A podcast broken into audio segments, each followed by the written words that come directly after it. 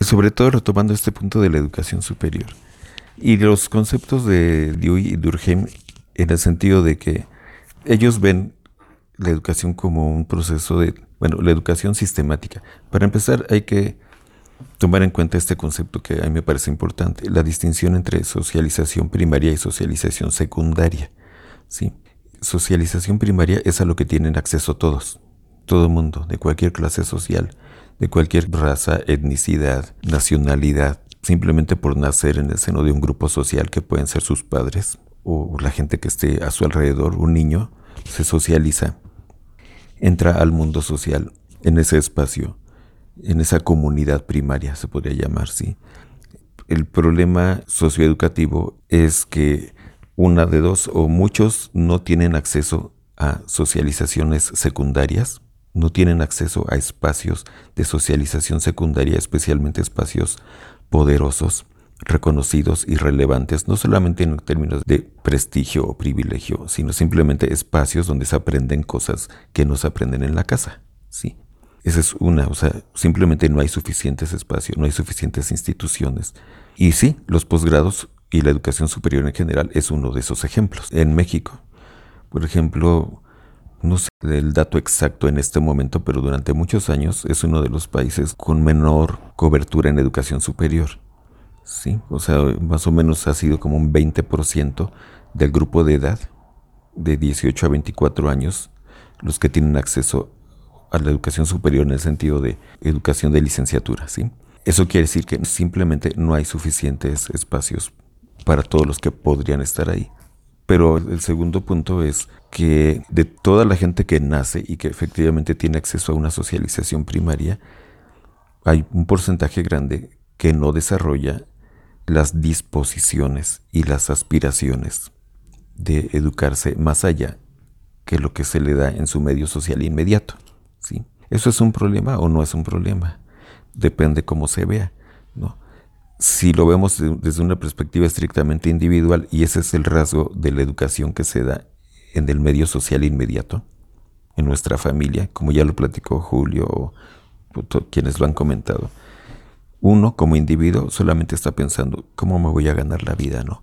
Me meto a una universidad a hacer una carrera y eso me va a llevar 12 años y mucho tiempo y esfuerzo y hasta dinero, pues mejor de una vez me pongo a hacer un negocio, ¿no? Directamente. Si lo ves desde una perspectiva individual, simplemente lo que estás viendo es una decisión de cómo sobrevivir. Esa perspectiva se la plantean generalmente las clases bajas, básicamente. O sea, la disyuntiva es cómo sobrevivo. Ahora, ahí entra un proceso que se puede llamar autodescarte uno se autodescarta. Si, por ejemplo, un sector de los estudiantes de la UACM dicen y piensan eso, tiene un, en principio un razonamiento económico, ¿no? Es mucho dinero ir a estar haciendo el examen a la UNAM. Mejor lo hago acá donde no cobran, ¿sí? Se están autodescartando. Porque puede ser que su situación económica sí sea complicada y les sea difícil. Pero también tiene algo de ideológico y de mentalidad porque, mira, yo buena parte de mi investigación fue con gente de clase muy baja en Iztapalapa y recuerdo a una señora que entrevisté que es la señora que hacía el aseo en una casita de cultura ahí en Santa María, Estahuacán. Y ella me dijo, o sea, una señora que no terminó ni la primaria, dijo, yo pongo un puesto de jugos, depende de dónde esté el puesto de jugos, pero con un puesto de jugos hago 500 pesos diarios. Eso me lo dijo hace casi 20 años, ¿no? digamos, encuentran la manera de obtener. Ahora, nada más para cerrar mi comentario, el problema de la educación superior, si es necesario o no. Una cosa es verlo desde la perspectiva individual, desde los cálculos personales de un individuo que dice, ¿en qué invierto mi tiempo y energía? En hacer una carrera donde tengo que sacar la preparatoria y después una licenciatura, tal, o mejor ya pongo un puesto de jugos, por ejemplo, ¿no? Pero otra cosa es verlo desde un punto de vista social y ese es el punto de vista que toman justamente los autores que estamos viendo. ¿no?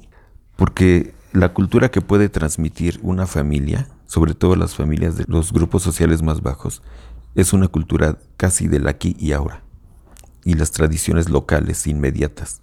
¿sí? de ese grupo étnico y de ese grupo social y familiar. ¿sí? Pero yo en esto coincido con Dewey. Estamos hablando de la humanidad. ¿Cómo hacemos para que la humanidad siga viviendo? Él por eso hace la analogía con la vida, ¿no?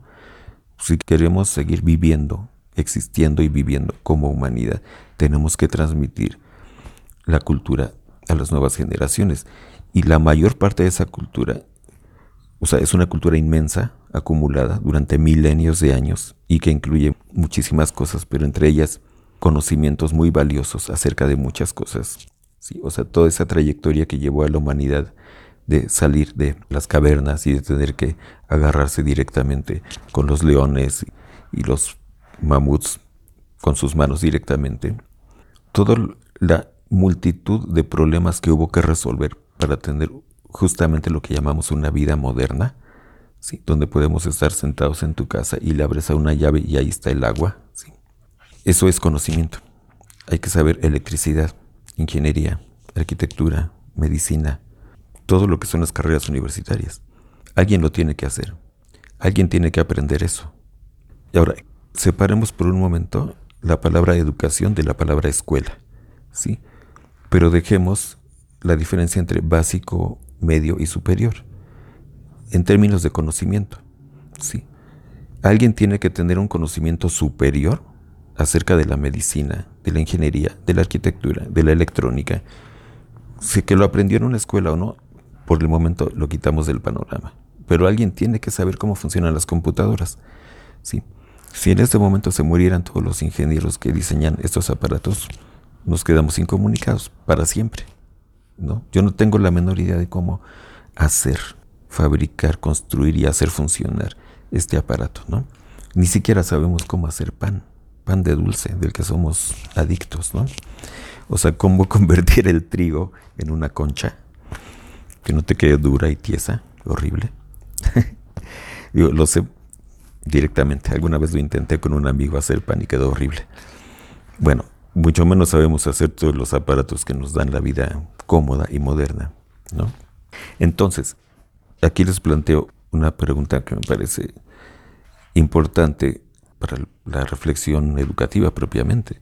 Como las clases populares, en las clases populares, en parte, por su misma condición económica de sobrevivencia, no hay mucho la tendencia a querer estudiar mucho más allá, excepto algunos individuos raros ahí, pero la gran mayoría piensan en cómo sobrevivir aquí y ahora, no están pensando en hacer posgrados, ¿sí?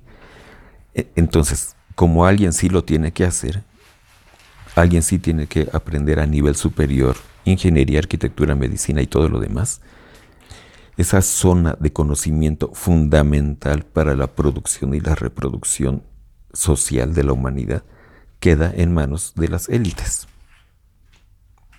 porque en las élites un porcentaje más grande de la gente de ahí sí espera que sus hijos desarrollen eso. Y en lo personal también hay muchos individuos que sí quieren estudiar más allá.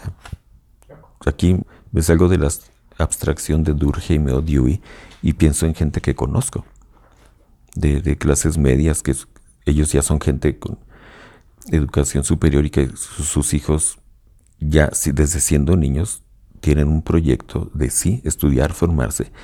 Y siendo niños ya decidieron, decidieron, no porque sus papás les dijeron, aprender tres idiomas, aprender esto y aquello, viajar, hacer, cuando salgan la preparatoria voy a hacer un año sabático en otro país porque quiero adquirir experiencia laboral y conocimiento y bla, bla, bla. Hay una proyección y lo están haciendo. Entonces, básicamente lo que estoy diciendo es que esta manera de pensarlo desde lo individual, desde lo local y familiar, contribuye a que zonas muy importantes del conocimiento y de la vida social siga quedando en manos de las élites y de ciertos grupos nada más.